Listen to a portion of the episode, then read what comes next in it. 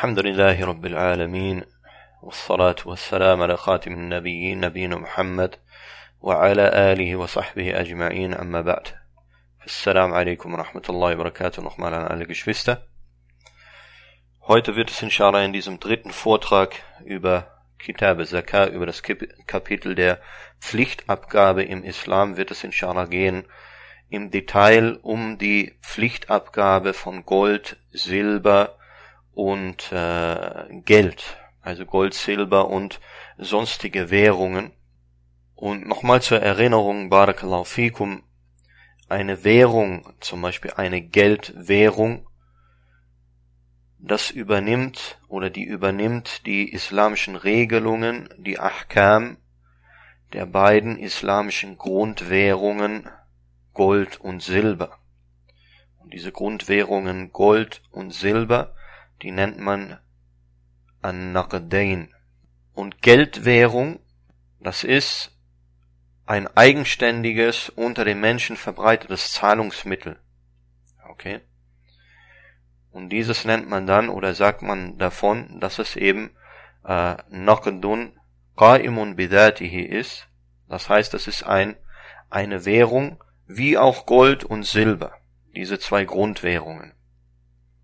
Okay, das heißt, dieses Geld, was wir heutzutage haben, was sich unter den Menschen eben als ein eigenständiges Zahlungsmittel verbreitet hat, diese Form von Geld, dieses Papiergeld beispielsweise, oder Münzen, die auch unter Umständen kein Gold oder kein Silber sind.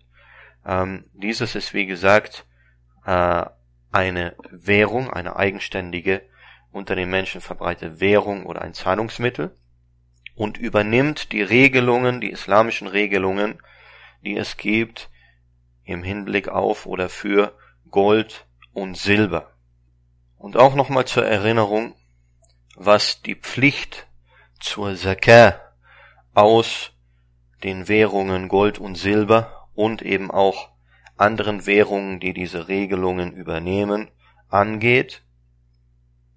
So ist überliefert in Sahih Muslim عن أبي هريرة رضي الله عنه يقول قال رسول الله صلى الله عليه وسلم ما من صاحب ذهب ولا فضة لا يؤدي منها حقها إلا إذا كان يوم القيامة سفحت له صفائح من نار فأحمي عليها في نار جهنم فيكوى بها جنبه وجبينه وظهره كلما بردت أعيدت له في يوم كان مقداره خمسين ألف سنة حتى يقضى بين العباد فيرى سبيله إما إلى الجنة وإما إلى النار Von Abi Huraira radiallahu anhu wurde überliefert, dass der Gesandte sallallahu alaihi wasallam sagte, kein Besitzer von Gold und Silber, der nicht ihr Recht erfüllt, das bedeutet die Zakah entrichtet dafür, dem nicht am jüngsten Tag Platten aus Feuer bereitet werden, die im Feuer der Hölle erhitzt und mit denen seine Seiten und seine Stirn und sein Rücken gebrannt werden.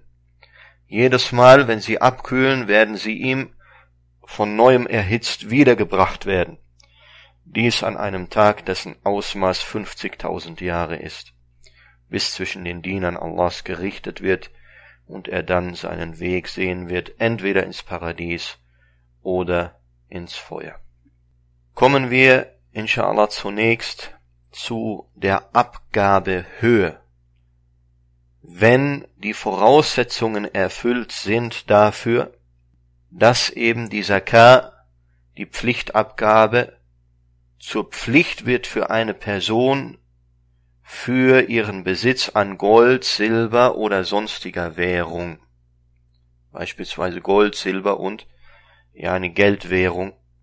So wenn diese Voraussetzungen für die Pflichtabgabe erfüllt sind, dann beträgt die Abgabehöhe 2,5 Prozent.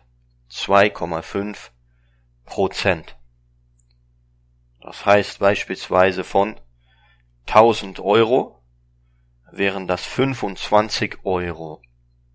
Von 1000 Euro wären das 25 Euro. Okay, 2,5 Prozent, das ist die, die Abgabehöhe, wenn, wie gesagt, die Voraussetzungen erfüllt sind dafür, dass diese Abgabe als Zakah zur Pflicht wird für eine Person, für ihren Besitz aus Gold, Silber und sonstiger Währung.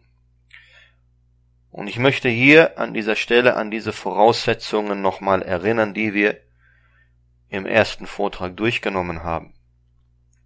Die Voraussetzungen dafür, dass es eine Pflicht wird, aus eben dann diesem Gold, Silber oder Währungsvermögen, das man hat, oder diesem Besitz aus Gold, Silber oder Währung, dann die Zakat zu entrichten, wann das Pflicht wird, dass hierzu müssen fünf Voraussetzungen erfüllt sein. Dass eine Person verpflichtet ist, eben ähm, diese Abgabe zu leisten. Die erste Voraussetzung ist Al-Hurriya, die persönliche Freiheit. Es wird also nicht von einem Leibeigenen, so es diese denn heute überhaupt noch gibt, verlangt, die Abgabe zu zahlen oder Zakat zu entrichten. Die zweite Voraussetzung, Barakallahu fikum, das ist, dass die Person ein Muslim ist. Die Zakat wird nur genommen und akzeptiert von einem Muslim. Die dritte Voraussetzung ist, dass der Mindestbetrag an eben hier in unserem Fall Gold, Silber oder Währung, Währungsbesitz, dass der Mindestbetrag, den man nennt an Nisab, die Mindestgrenze an Nisab überschritten wird, dass man also mehr besitzt als an Nisab als die Mindestgrenze. Und was diese Mindestgrenze ist für Gold und Silber und für Geld, das werden wir inshallah im Laufe dieses Vortrags besprechen. Aber das ist wie gesagt die dritte Voraussetzung dafür, dass es zur Pflicht wird, diese Abgabe zu leisten aus dieser Form von Besitz. Das ist eben, dass man mehr besitzt als den Mindestbetrag. Die vierte Voraussetzung, Barakallahu fikum, das ist, dass man tatsächlich diesen, dieses Vermögen tatsächlich voll und ganz besitzt, dass man der Besitzer ist dieses Vermögens und auch äh, darüber verfügen darf und auch darüber verfügen darf.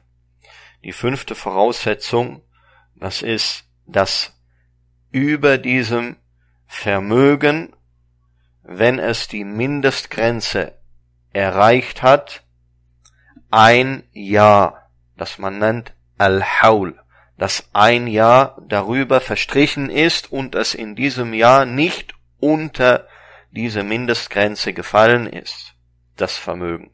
Ja. Und wenn es dann unter diese Mindestgrenze äh, an Nisab gefallen ist, dann beginnt ein neues Berechnungsjahr. Ja, das heißt also, man muss über ein Jahr lang diesen Besitz äh, haben und dieser Besitz ein Jahr eben, dass dieser Besitz ein Jahr nicht unter die Mindestgrenze gefallen ist.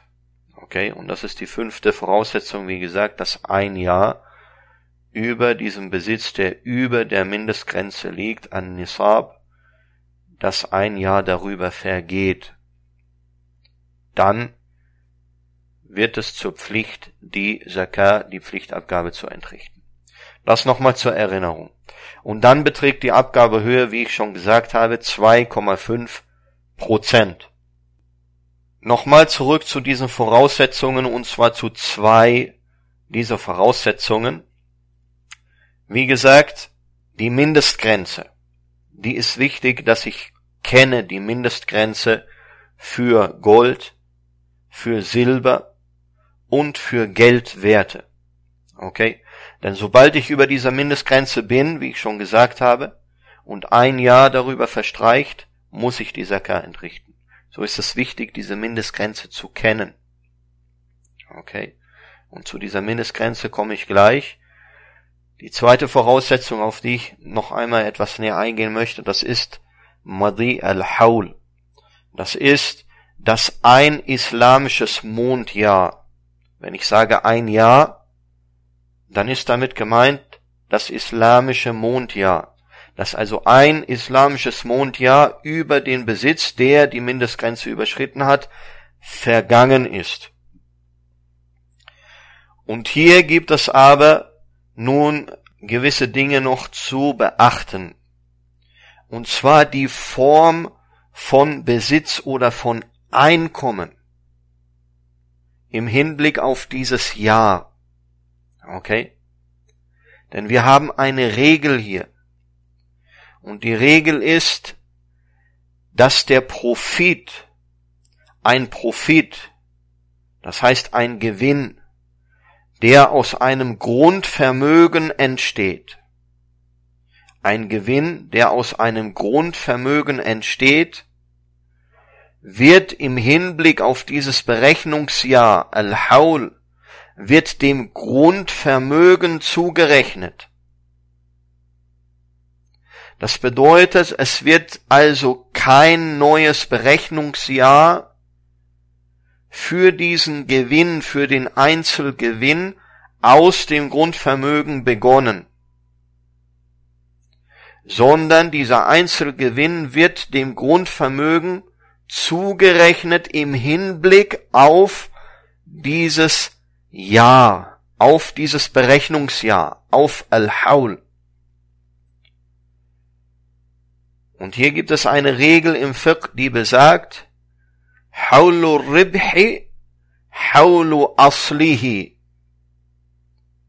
Also auch der, das Berechnungsjahr eines Gewinnes, also aus dem Grundvermögen, ist das Berechnungsjahr des Grundvermögens. Nochmal, diese Regel im Arabischen, Haulu Ribhi, Haulu Asli. Dieses bedeutet auf Deutsch übersetzt in etwa, das Berechnungsjahr des Profits oder des Gewinnes ist das Berechnungsjahr des Grundvermögens oder seines Grundvermögens. Ich gebe ein Beispiel. Ich habe 1000 Euro und ich lege diese 1000 Euro in ein Geschäft an. Anlagevermögen, okay? Ich nehme diesen 1000 Euro und lege sie an in ein Geschäft beispielsweise. Aus diesem Geschäft entstehen jetzt monatlich wieder 1000 Euro. Okay? So habe ich also jeden Monat 1000 Euro.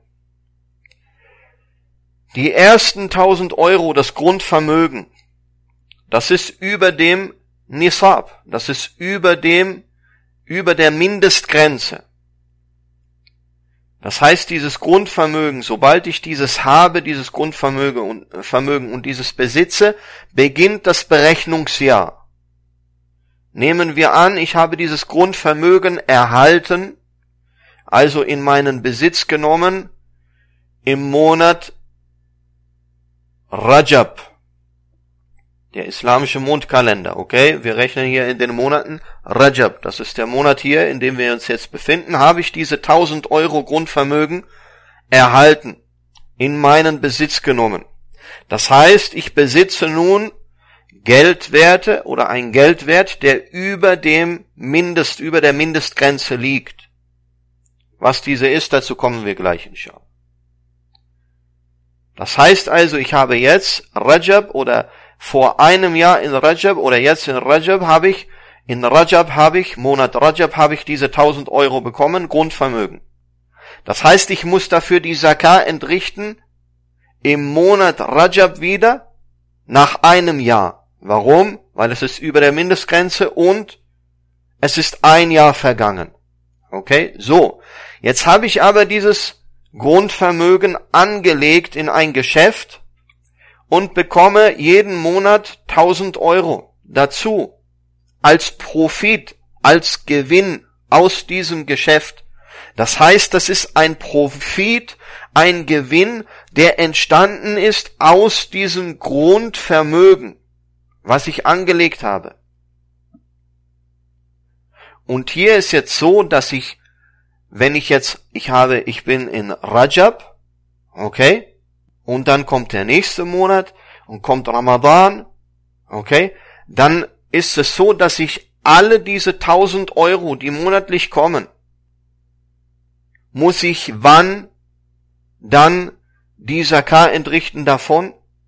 Wie gesagt, für diese 1000 Euro, die ich monatlich bekomme aus diesem Grundvermögen, als Profit, als Gewinn aus diesem Grundvermögen, aus dem Geschäft mit dem Grundvermögen, diesen Gewinn wird im Hinblick auf das Verrechnungsjahr dem Grundvermögen zugerechnet. Das heißt, alle diese 1000 Euro, die ich jeden Monat bekomme, werden zugerechnet dem Grundvermögen, diesen ersten 1000 Euro von Monat Rajab. Und ich muss für alle, für alle folgenden Profite und Gewinne, die ich aus diesem Grundvermögen und aus dem Geschäft mit dem Grundvermögen äh, bekomme, muss ich im Monat Rajab, das heißt das Monat des Grundvermögens, muss ich die Zakat zahlen. Ich hoffe, das ist soweit äh, deutlich geworden. Das heißt also, auch wenn ich einen Gewinn noch mache aus diesem Grundvermögen, aus dem Geschäft mit dem Grundvermögen, dieses Anlagevermögen, okay, wenn ich noch einen Gewinn mache, einen Monat vor dem Monat Rajab. Das wäre Jumada Athani. Jumada Athani.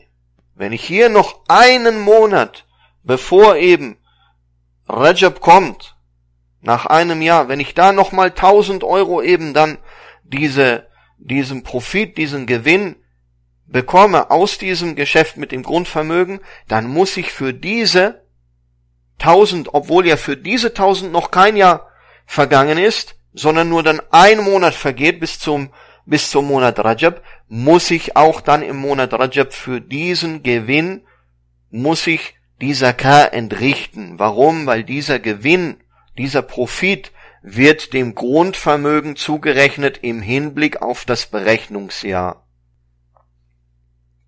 Im Gegensatz dazu haben wir nicht ein Gewinn aus einem Grundvermögen, sondern ein einzelnes oder ein einfaches Einkommen, das nicht entstanden ist oder das nicht äh, ja, nee, ich bekommen habe als Profit oder Gewinn aus einem Grundvermögen heraus, sondern das ist ein einfaches Einkommen, das eben nicht aus einem Grundvermögen entsteht, wie beispielsweise Lohn. Der Lohn, den man bekommt als Arbeitnehmer beispielsweise, dieser Lohn kommt monatlich rein, aber dieser Lohn entsteht nicht aus Geld, was ich angelegt habe, entsteht nicht aus einem Grundvermögen an Geld, sondern es kommt rein aufgrund der Arbeit, die ich geleistet habe, und dann bekomme ich jeden Monat meinen Lohn. Oder beispielsweise auch Mieteinnahmen. Mieteinnahmen oder Geldgeschenke, die ich beispielsweise bekomme. Wenn mir meine Großmutter, was weiß ich, 500 äh, Euro schenkt. Okay, das ist eine, ein Einkommen, ein Einkommen, was aber nicht aus einem Grundvermögen entsteht, also kein Profit oder kein Gewinn aus einem Grundvermögen ist. So hier ist es so, dass nach Erreichen des Mindestvermögens insgesamt, wenn ich also insgesamt äh, Geld spare, Gold, Silber oder Geld in meinem Besitz habe, das dann zusammengerechnet das Mindest, die Mindestgrenze äh, überschritten hat, das Mindestvermögen für die Abgabe der Zakat überschritten hat, die Mindestgrenze an Nisab überschritten hat, dann wird danach für dieses Geld, sobald es überschritten hat, muss ich dann für dieses Geld, muss ich die Zakat entrichten nach einem Jahr. Nehmen wir an, im Monat Rajab habe ich so viel gespart, dass die, die Mindestgrenze an Nisab erreicht wurde. Dieses Geld, womit ich jetzt Gold, Silber oder Geld, womit ich jetzt diese Mindestgrenze erreicht habe, im Monat Rajab, Für dieses Geld, Gold oder Silber muss ich dann nach einem Jahr, nämlich im nächsten Jahr Monat Rajab, muss ich die Zakah entrichten.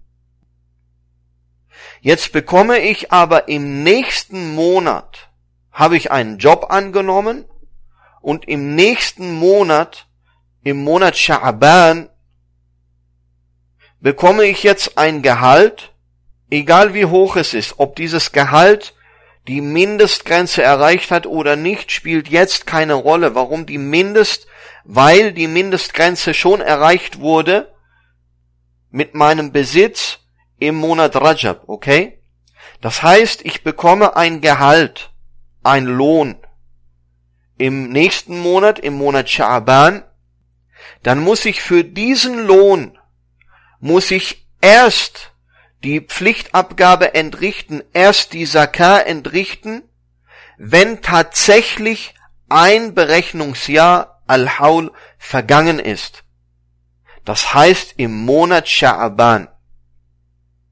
Und wenn ich dann den nächsten Lohn bekomme im Monat Ramadan, dann muss ich für das, was von diesem Lohn übrig bleibt, es ist besser zu sagen, dass man sagt, von dem, was übrig bleibt, ja, muss ich dann in einem Jahr danach erst, also auch wieder im Monat Ramadan, dann erst muss ich die Zakah entrichten für die, die Lohn, für den Lohn, den ich bekommen habe im Ramadan, muss ich dann erst ein Jahr darauf im Ramadan entrichten von dem, was noch übrig geblieben ist von diesem Lohn. Das ist, was die Pflicht angeht. Das heißt, bei einem Einkommen, das nicht aus einem Grundvermögen als Gewinn oder Profit entstanden ist, sondern in Anführungszeichen Einzeleinkommen oder unabhängige Einkommen sind, also Grundvermögen unabhängige Einkommen sind, wie Lohn, Mieteinnahmen, Geldgeschenke und so weiter. Hier muss ich erst die Zakah entrichten, wenn diese einzelne, dieses einzelne Einkommen, wenn darüber ein Jahr vergangen ist. Dann entrichte ich die Zakah für das, was davon übrig geblieben ist. Und deswegen, äh, und das natürlich auch, äh, wenn die übrigen Voraussetzungen erfüllt sind, eben auch die Voraussetzung, dass die Mindestgrenze meines Gesamtvermögens an Gold, Silber und Geldwerten überschritten ist und nicht und nicht unter diese Mindestgrenze fällt. Wenn es unter diese Mindestgrenze fällt, dann beginnt dieses wieder von neuem.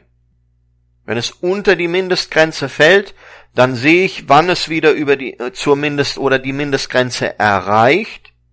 Ab dann zahle ich die Zakah für dieses Geld, was die Mindestgrenze erreicht hat, nach einem Jahr.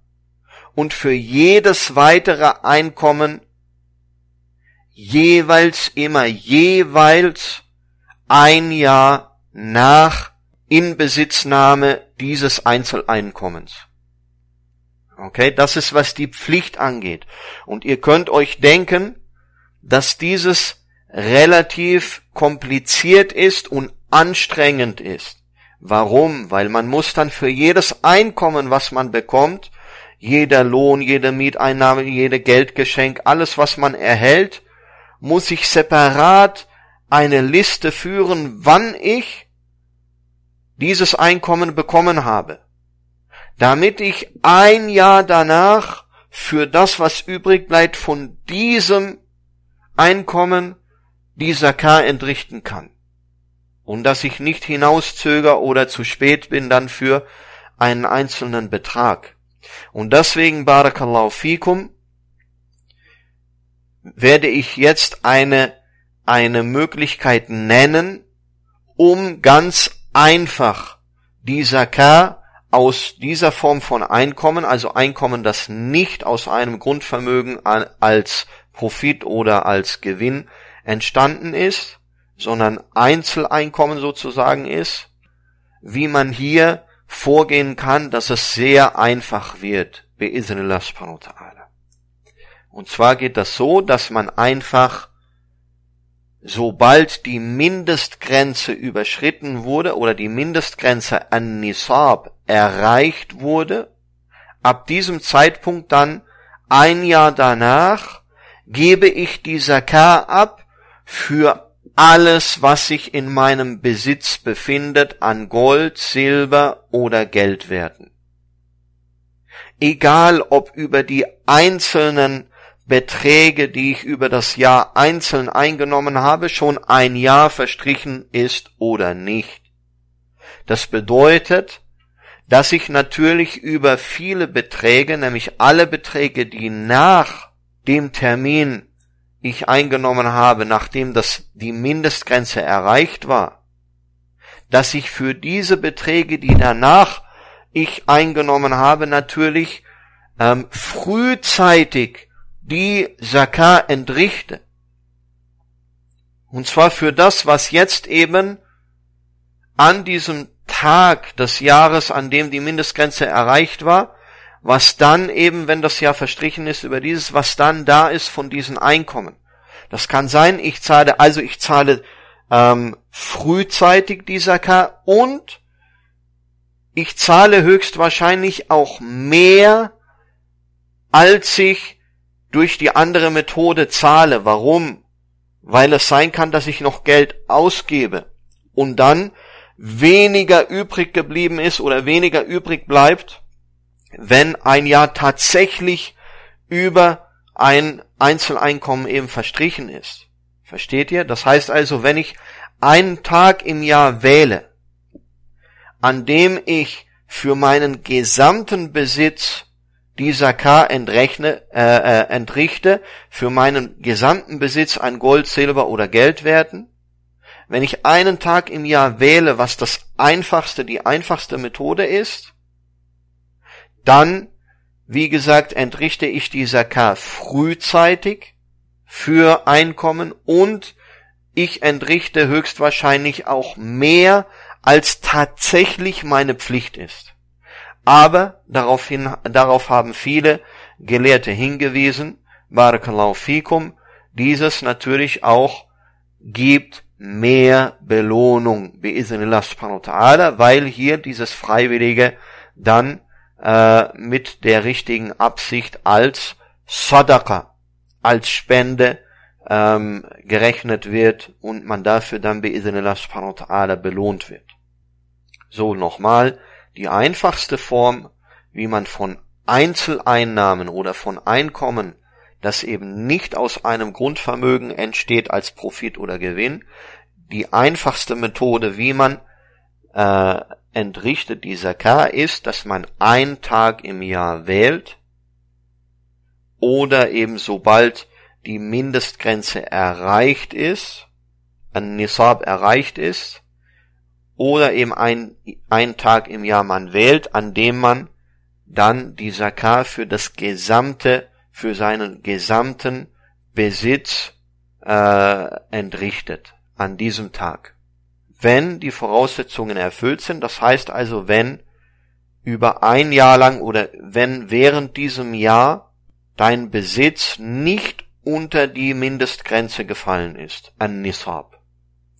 Wenn er unter die Mindestgrenze fällt, dein Besitz, das was man gespart hat, wenn das unter die Mindestgrenze an Nisab fällt, dann beginnt dieser selbe Prozess erneut, sobald mein Besitz aus Gold, Silber und Geldbeträgen wieder diese Mindestgrenze erreicht. Und dann ab diesem Tag wird dann das Jahr neu berechnet, wird dann das Berechnungsjahr begonnen. Und dann ein Jahr danach, wie gesagt, dann äh, gebe ich wieder die Zakar für meinen gesamten Besitz, den ich an diesem Tag zur Verfügung habe, gebe ich die Zakar dafür aus. Wenn während diesem Jahr die Mindestgrenze nicht unterschritten wurde. So, das ist die einfachste Methode. Wallahu ta'ala a'lam. Und diese Methode ist erlaubt, denn wie gesagt, es ist erlaubt, frühzeitig die Zakah zu entrichten. Es ist nicht erlaubt, die Zakah hinauszuzögern oder zu verspäten, aber es ist erlaubt, die Zakah im Voraus zu entrichten. Und das beinhaltet normalerweise, dass man höchstwahrscheinlich eben äh, mehr an Zakah ausgibt, mehr an Zakah dann bezahlt, als tatsächlich dann Pflicht ist, wenn das tatsächliche Jahr über ein Einkommen verstrichen ist. Kommen wir jetzt inshallah zu dieser Mindestgrenze, an-Nisab. An-Nisab.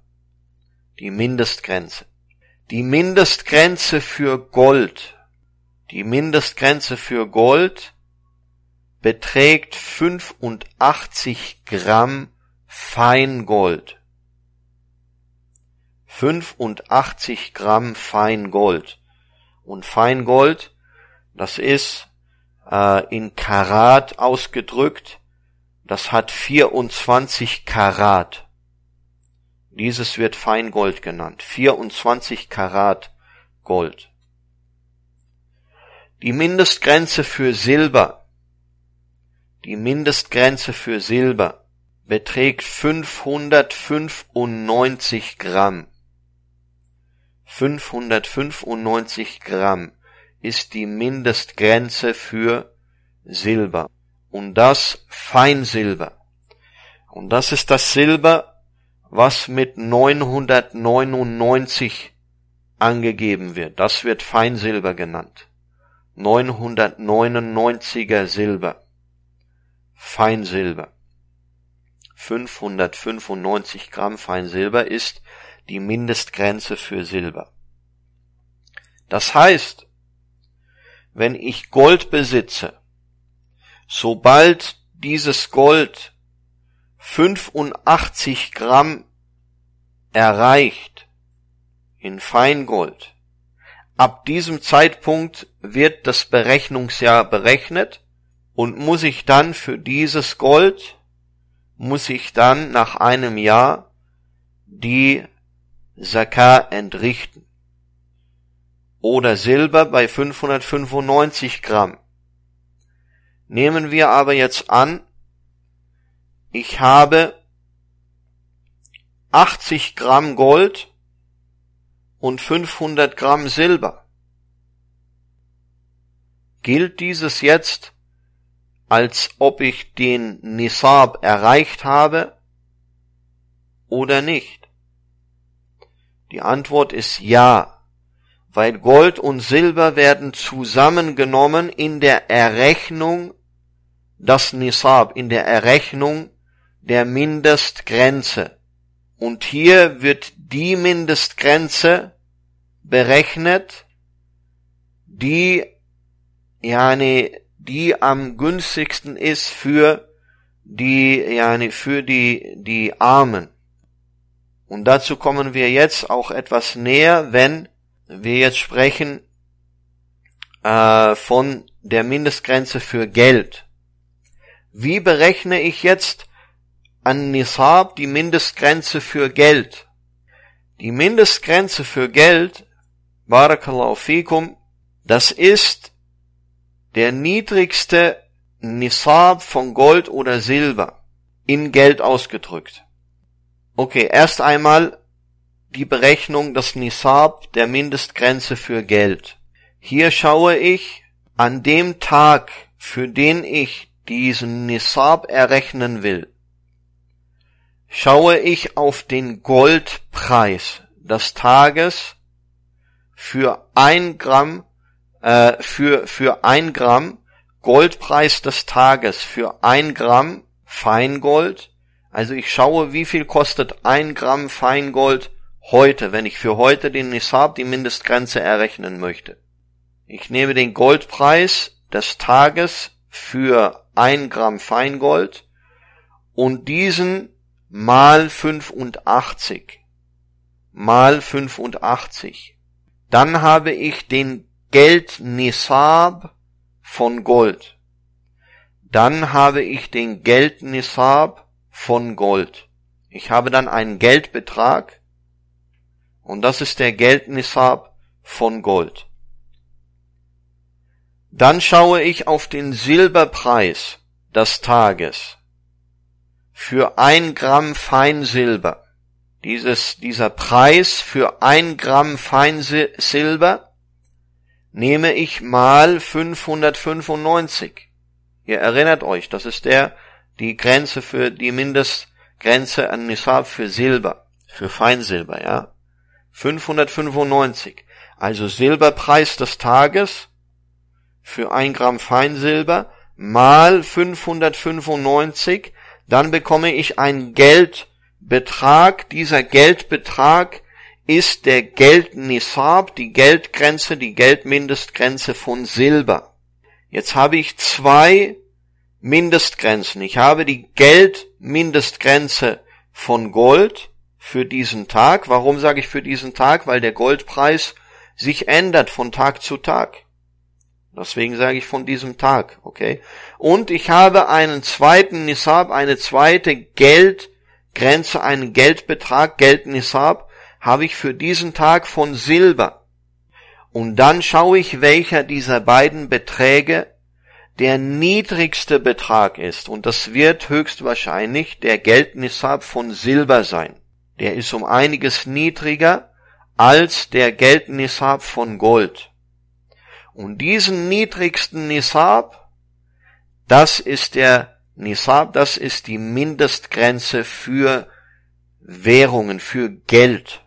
Das heißt, wenn ich dann über den Besitz über diese Mindestgrenze von Geld, wenn mein Besitz diese Mindestgrenze für Geld eben überschritten hat, dann muss ich dieser K zahlen, wenn er ein Jahr lang nicht unter diese Mindestgrenze fällt. So berechnet man den Nisab für Geld. Und hier, wie gesagt, wird der, der geringere Nisab, die geringere Mindestgrenze von Gold und Silber genommen. Gold höchstwahrscheinlich wird immer höher sein der Nisab als von Silber, weil Gold viel teurer ist als Silber.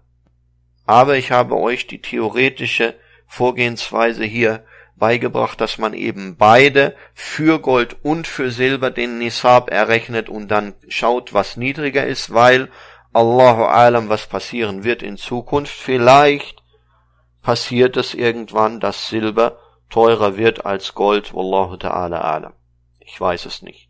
Deswegen habe ich euch diese theoretische Vorgehensweise hier genannt. Normalerweise in unserer Zeit, wie gesagt, reicht es, wenn man den Geldnisab von Silber errechnet. Also nochmal Silberpreis des Tages für ein Gramm Feinsilber. Schaut man nach, wie viel das ist. Okay, kann man im Internet gucken. Da schaut man äh, Preis ein Gramm Feinsilber zum Beispiel. Okay, an diesem Tag. Das kommt auf den Kurs darauf an, den Silberkurs. Und dann nimmt man diesen mal 595 und dann äh, bekommt man den Geldnisab, dann bekommt man die, die Mindestgrenze in Geldbetrag, so dass man eine Vorstellung hat, wo diese Mindestgrenze liegt für mein Besitz an Geldwerten.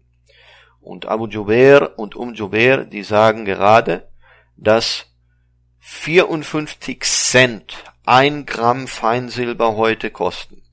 Bitte seid vorsichtig und schaut auf dann die Bezeichnungen auch, weil manchmal werden dann äh, zum Beispiel wird genannt, so und so ist der Preis für eine Feinunze. Eine Unze ist nicht ein Gramm. Man muss also genau schauen dann, dass man ein Gramm Feinsilber äh, das nachschaut. Äh, hier, wie gesagt, um Jubair und Abu khairan, sagen, dass es 54 Cent ist. Dieses nimmt man dann mal 595, weil wie ich schon genannt habe, der Mindest, äh, die Mindestgrenze für Feinsilber sind 595 Gramm. So nimmt man also den Preis, den Preis für ein Gramm, nimmt man mal 595 und dann hat man den Nisab von Silber, die Mindestgrenze von Silber als Geldbetrag, als Geldbetrag. Okay, und das wären hier 321 Euro und 30 Cent.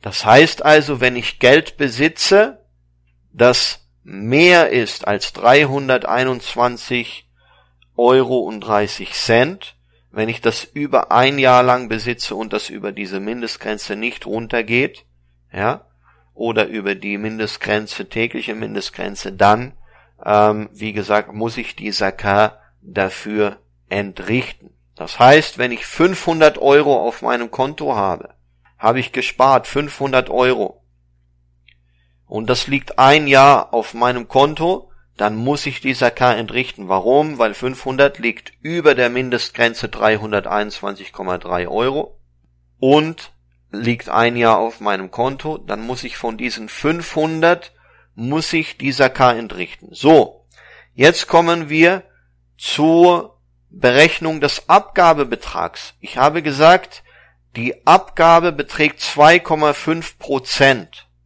Ich habe gerade von 500 Euro gesprochen, die ich habe.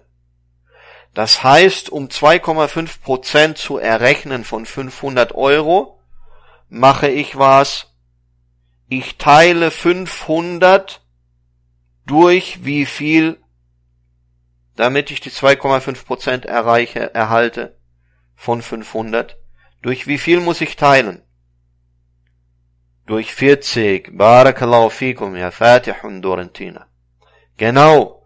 Durch 40. Ich habe gesagt, ich habe 500 Euro. Diese 500 Euro liegen über der Mindestgrenze, über dem Nisab. Wie viel ist der Nisab? 321,30 Euro. Okay, entsprechend Silberpreis heute. So, 500 Euro liegen klar darüber. Okay, ein Jahr lang. Dann nehme ich diese 500 geteilt durch 40. Wie viel kommt raus? 2,5 Prozent von 500 sind das dann. Ja, und da kommt raus dann äh, 12,50 Euro und 50. Wenn das richtig ist, ja. 12,50 Euro richtig? Richtig. 12,50 Euro. Das heißt, ich muss von diesen 500 Euro muss ich an Zakar entrichten, muss ich die Pflichtabgabe abgeben, 12 Euro und 50 Cent. Komme ich jetzt zu einer Sache noch, die auch wichtig ist im Hinblick auf Gold und Silber, das man besitzt, denn ihr wisst, dass Gold und Silber verschiedene Qualitäten haben. Wie ich angesprochen habe, ich habe, wenn wir jetzt sprechen über Gold, habe ich Gold 24 Karat. Dieses Gold hat 99,9 Gewichtsprozent tatsächliches Gold. Das heißt, dieses 24 Karat Gold, was ich besitze, das ist Feingold. 99,9 Prozent des Gewichtes, was ich besitze, ist tatsächliches Gold. So. Gehen wir runter. Dieses Gold wird Feingold oder 999er Gold genannt, äh, oder eben 24 Karat Gold. Okay? Es gibt andere Goldqualitäten die äh, bekannt sind auch im Handel und diese Qualitäten sind beispielsweise Thai Gold. Das sind 23,2 Karat. Okay, ein Gewichtsanteil von tatsächlichem Gold von 96,5 Prozent. Dann haben wir 916er Gold also 91,6% Gewichtsanteil, das ist das 22 Karat Gold. 22 Karat Gold. Und das ist verbreitet im Goldhandel in den arabischen Ländern, in Südafrika, in Bangladesch, in Indien, Pakistan, Sri Lanka und so weiter. Schmuck, was man dort kauft, hat oft eben diese Karatanzahl, nämlich 22 Karat. Das sind nur 91,6 Prozent Gewichtsanteil tatsächlichen Goldes. Dann haben wir 900er Gold. Wir haben Münzgold. Das sind 21,6 Karat. 90 Prozent Gewichtsanteil tatsächliches Gold. Dann haben wir 21 Karat Gold. 875er Gold, das heißt 87,5 Prozent tatsächlicher Gewichtsanteil oder Gewichtsanteil tatsächliches Gold. Das ist auch in den Golfländern und in den arabischen Ländern sehr verbreitet. 21 Karat Gold. Wir haben 18 Karat Gold. 14 Karat, 9 Karat und 8 Karat. 8 Karat sind 333er Gold, also 33,33 Prozent Gewichtsprozent tatsächliches Gold. So. Ich muss aber die Sakar entrichten nur für was? Für tatsächliches Gold, für das Feingold. Für 99,9 Gewichtsprozent Gold. Dafür muss ich die Sakar entrichten. Und nicht für etwas anderes. So wie berechne ich dieses Feingold, den Gehalt an Gold, Gehalt an Feingold, für den ich die Sakar entrichten muss, wenn ich beispielsweise jetzt minderwertiges Gold besitze, nämlich beispielsweise 21 Karat Gold. Und diese Angaben findet ihr auf Gold, wie ihr wisst, eingestempelt oder eingestanzt. Normalerweise, okay? Man kann es auch bestimmen lassen. Wenn man diese, diesen Stempel oder diese Einstanzung nicht findet. So nehmen wir an, ich habe 21 Karat. Gold mit 21 Karat. So wie viel ist jetzt tatsächliche Grammanzahl von tatsächlichem Gold in meinem Besitz, für den ich dann die Sakar entrichten muss? Diese Berechnung geht wie folgt. Die Gramm in Gold, die ich besitze. Ich besitze so und so viel Gramm Gold. Aber dieses Gold ist 21-karätiges Gold und kein Feingold. So, dann nehme ich die Gramm dieses 21 Karat Gold, das ich besitze, nehme ich die Gramm mal die Karatanzahl, die weniger als 24 ist. Die Karatanzahl dieses Goldes, das ich besitze, wenn es weniger ist als 24 Karat. Das heißt also, die Gramm in Gold, die ich besitze, mal die Karat dieses Goldes. Das heißt, ich habe gesagt, ich besitze 21 Karat Gold. Dann eben die Gramm in Gold, die ich habe, mal 21. Und dieses Ergebnis, dieses Ergebnis aus Gramm mal Karat, also Gramm mal 21 in diesem Fall, dieses Ergebnis geteilt durch 24. Geteilt durch 24. Und dann habe ich die tatsächliche Grammanzahl in Feingold, in 24 Karat Gold, für das ich dann tatsächlich die Zakar entrichten muss. Ich gebe euch mal die Formel hier ein. Okay, ich schreibe euch die Formel mal hier rein, Barakallahu. Und zwar sieht die Formel so aus. Gramm in Gold, die ich besitze, mal die Karat dieses Goldes, wenn es weniger als 24 ist eben, geteilt durch 24. Das ist dann tatsächliche Gramm in Gold, also in Feingold, für das ich dieser K entrichten muss. Machen wir ein Beispiel. Ich besitze jetzt, nehmen wir an 200 Gramm 21 Karat Gold. Das heißt 200 mal 21 sind gleich 4200. Diese 4200 geteilt durch 24, das ist die höchste Karatzahl von Gold, 24, das ist Feingold, das heißt geteilt durch 24 sind 175. Das heißt, von diesen 200 Gramm 21 Karat Gold, was ich tatsächlich besitze, sind tatsächlich Feingold nur 175 Gramm. Und nur für diese 175 Gramm muss ich dann, wenn die Voraussetzungen erfüllt sind dazu, die Zakar entrichten.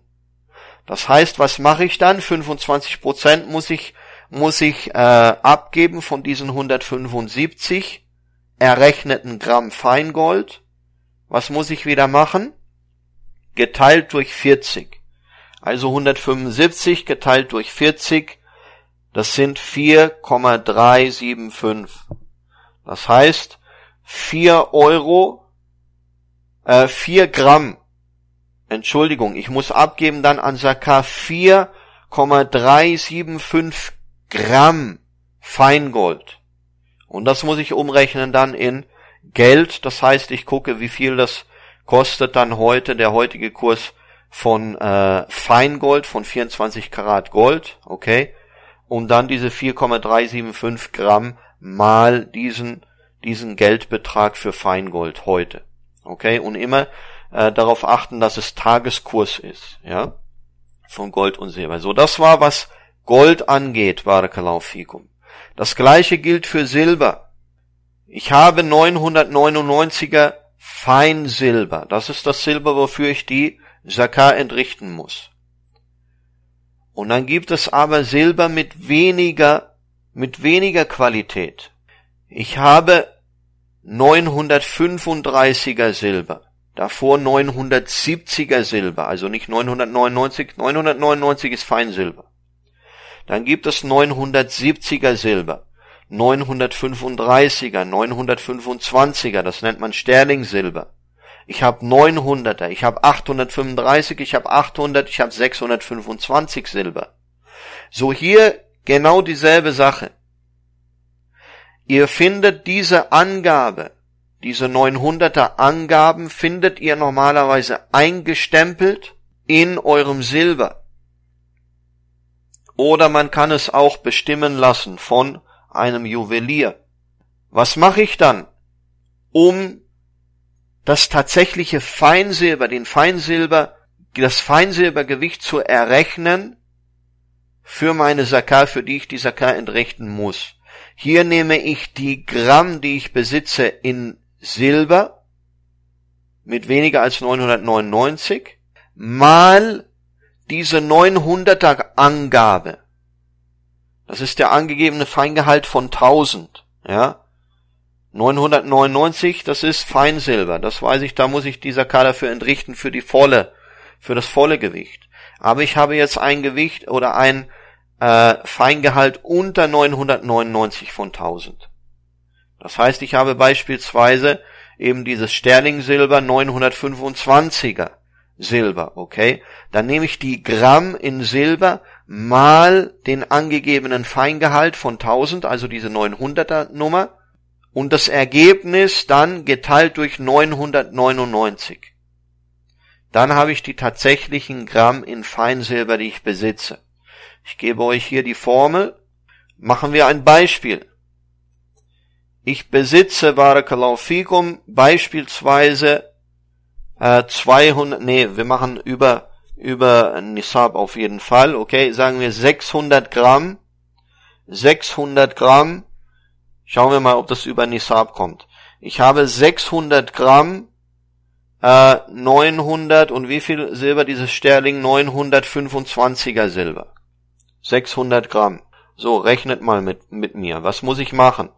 Ich muss also jetzt rechnen 600 mal diese Angabe, diese 900er Angabe, die unter 999 liegt, also 600 mal 925er das sind 555.000 geteilt durch 999. Das heißt, es sind 555 Gramm, 55. So, was, was habe ich jetzt hier festgestellt, liebe Geschwister? Dass dieses Silber, was ich jetzt in meinem Besitz habe, 600 Gramm, von diesem 925er Silber. Genau, Barakallahu fik. Es liegt unter dem Nisab, es liegt unter der Mindestgrenze, die bei 595 Gramm Feinsilber liegt. Das heißt, ich muss keine Sakar entrichten dafür. Wenn es jetzt höher wäre, wenn ich jetzt sage, ich habe ein Kilo, ein Kilo 925er Silber, das wären 1000 mal 925, richtig? So, geteilt durch 999. Das wären 925,92 Gramm. Das liegt über dem Nisab. Was muss ich damit wieder machen? Geteilt durch 40. Damit ich rausbekomme, wie viel 2,5 Prozent davon sind. Geteilt durch 40 sind gleich 23,15 aufgerundet. 23,15 Gramm. Und dann gucke ich, 23,15 Gramm muss ich jetzt von diesem Silber abgeben. Muss ich jetzt von diesem Silber abgeben, dann schaue ich, wie viel der Preis für ein Gramm Feinsilber ist. Also ich muss 23,15 Feinsilber abgeben, ja, weil wir haben das ja jetzt äh, berechnet für, wie gesagt, wie viel der Feingehalt ist tatsächlich oder wie viel tatsächliches Silber ist. Das heißt, ich müsste 23,15 Gramm äh, Feinsilber abgeben. Und hier schaue ich jetzt eben den Preis, den Geldpreis für ein Gramm Feinsilber für heute, den wir vorhin hatten, mit 54 Cent. Dann mache ich diese 23,15 mal, also 23,15 mal äh, 0,54. Das heißt, ich muss 12, äh, 12 Euro und 50 abgeben. Okay, ich hoffe, dass ihr äh, mir folgen konntet soweit. Und äh, khair inshallah. Das ist wie gesagt, was, wie ich berechne, den Feingold, den tatsächlichen Feingoldgehalt in einem Gold, was kein Feingold ist und wie ich berechne den Feinsilbergehalt tatsächlichen in Gramm, wenn ich eben Silber besitze, was kein Feinsilber ist, okay? Und nur für Feinsilber muss ich eben, oder für den Feinsilbergehalt muss ich eben dieser K entrichten. Komme ich noch ganz kurz zu zwei oder zu einem anderen Thema, und zwar, äh, komme ich noch ganz kurz zu einem anderen Thema, und zwar dieser K von Schulden, wenn man zum Beispiel Geld verliehen hat muss ich, wenn ich Geld verliehen habe und jetzt jemand anderes bei mir Schulden hat, muss ich für dieses Geld, was ich verliehen habe, muss ich die Zakah entrichten? Ja oder nein? Hier ist es so, dass man unterscheidet. Wenn ich die Möglichkeit habe, dieses Geld zu bekommen, das heißt es einzufordern und es zu bekommen, ich also praktisch über dieses Geld verfügen kann, selbst wenn ich es verliehen habe, aber wenn ich die Möglichkeit habe, es einzufordern und es zu bekommen, dann muss ich für dieses Geld auch dieser Kerr entrichten. Wenn ich aber keine Möglichkeit habe, an dieses Geld, was ich verliehen habe, zu kommen, daran zu kommen und darüber zu verfügen dann, weil beispielsweise derjenige, dem ich das Geld verliehen habe oder geliehen habe, schlichtweg das nicht zurückzahlen kann, weil er zu arm ist beispielsweise, oder weil es jemand ist, der das einfach nicht zurückzahlt und ich ihn und ich keine Möglichkeit habe, ihn zu zwingen, das zurückzuzahlen beispielsweise. So, wenn also ich nicht an dieses verliehene Geld, was ich verliehen habe, rankomme, dann muss ich auch nicht die Zakat dafür bezahlen, bis ich es bezahlt, bis ich es ausbezahlt bekomme.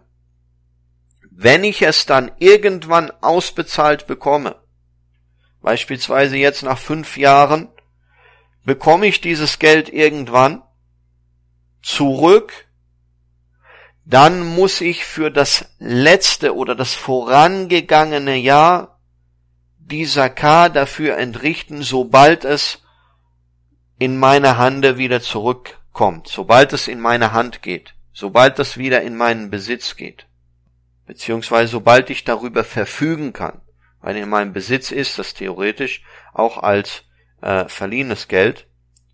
Aber wie gesagt, sobald ich wieder darüber verfügen kann, ich es in meine Hand bekomme sozusagen, dann muss ich für ein Jahr, das vergangen ist, muss ich dann dafür die Zakah entrichten. Das ist, wenn ich selber Geld verliehen habe. Wenn ich selber Schulden habe, wenn man selbst Schulden hat, muss man dann Zakat zahlen aus einem Besitz oder nicht? Die richtige Meinung hier Wallahu ta'ala a'lam ist die Meinung, dass Schulden nicht von der Pflicht der Zakah oder die Zakah zu entrichten entbinden. Das heißt, wenn ich Besitz habe in meiner Hand, über den ich jetzt verfügen kann, und dieser Besitz über die Mindestgrenze, über den Nisab ist, und dieser Besitz ein Jahr lang nicht unter diesen Nisab, nicht unter diese Mindestgrenze gekommen ist, dann muss ich dafür die Zakah entrichten, selbst wenn ich andersweitig Schulden habe. Das heißt also, wenn man selbst Schulden hat, so hindert dieses nicht daran, die Zakah zahlen zu müssen in Hinblick auf, Gold, äh, auf äh, Geld, Gold oder Silber, was ich gespart habe und worüber ich jetzt verfügen kann und äh, wo eben auch die entsprechenden Voraussetzungen dann erfüllt sind, äh, die eben dann es zur Pflicht machen für mich, die Zakat zu entrichten. Das ist noch eine Sache, die ich hier erwähnen wollte. Barakallahu fikum. جزاكم الله خيرا وبارك فيكم هذا والله تعالى أعلم وصلى الله وسلم على نبينا محمد وعلى آله وصحبه أجمعين.